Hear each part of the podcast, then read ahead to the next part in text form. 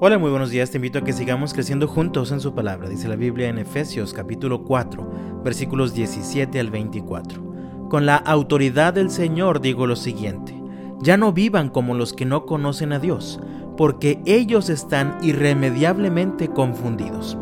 Tienen la mente llena de oscuridad, vagan lejos de la vida que Dios ofrece, porque cerraron la mente y endurecieron el corazón hacia Dios han perdido la vergüenza, viven para los placeres sensuales y practican con gusto toda clase de impureza. Pero eso no es lo que ustedes aprendieron acerca de Cristo, ya que han oído sobre Jesús y han conocido la verdad que procede de Él, desháganse de su vieja naturaleza pecaminosa y de su antigua manera de vivir que está corrompida por la sensualidad y el engaño. En cambio, Dejen que el Espíritu les renueve los pensamientos y las actitudes. Pónganse la nueva naturaleza creada para ser a la semejanza de Dios, quien es verdaderamente justo y santo. Usualmente cuando compramos ropa nueva, acostumbramos a conservar la ropa vieja y alternamos. A veces usamos la nueva, mientras que otros días usamos la ropa vieja.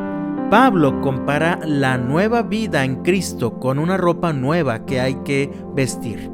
Pero cuando nos vestimos la ropa nueva, es necesario tirar a la basura la ropa vieja. Se trata de transformación de vida. Si Dios, mediante su increíble poder, nos ha levantado de los muertos y nos ha dado una nueva vida, nosotros debemos vivirla realmente.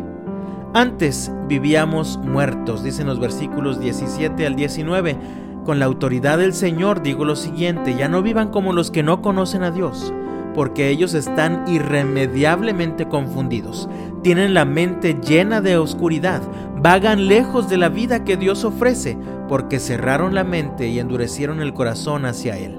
Han perdido la vergüenza, viven para los placeres sensuales y practican con gusto toda clase de impureza. Esa clase de vida ya no es para nosotros, los que hemos nacido de nuevo en Cristo.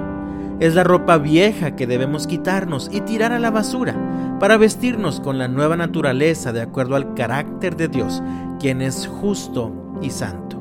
Dicen los versículos 20 al 24, pero eso no es lo que ustedes aprendieron acerca de Cristo, ya que han oído sobre Jesús y han conocido la verdad que procede de Él, Desháganse de su vieja naturaleza pecaminosa y de su antigua manera de vivir que está corrompida por la sensualidad y el engaño, y en cambio dejen que el Espíritu les renueve los pensamientos y las actitudes.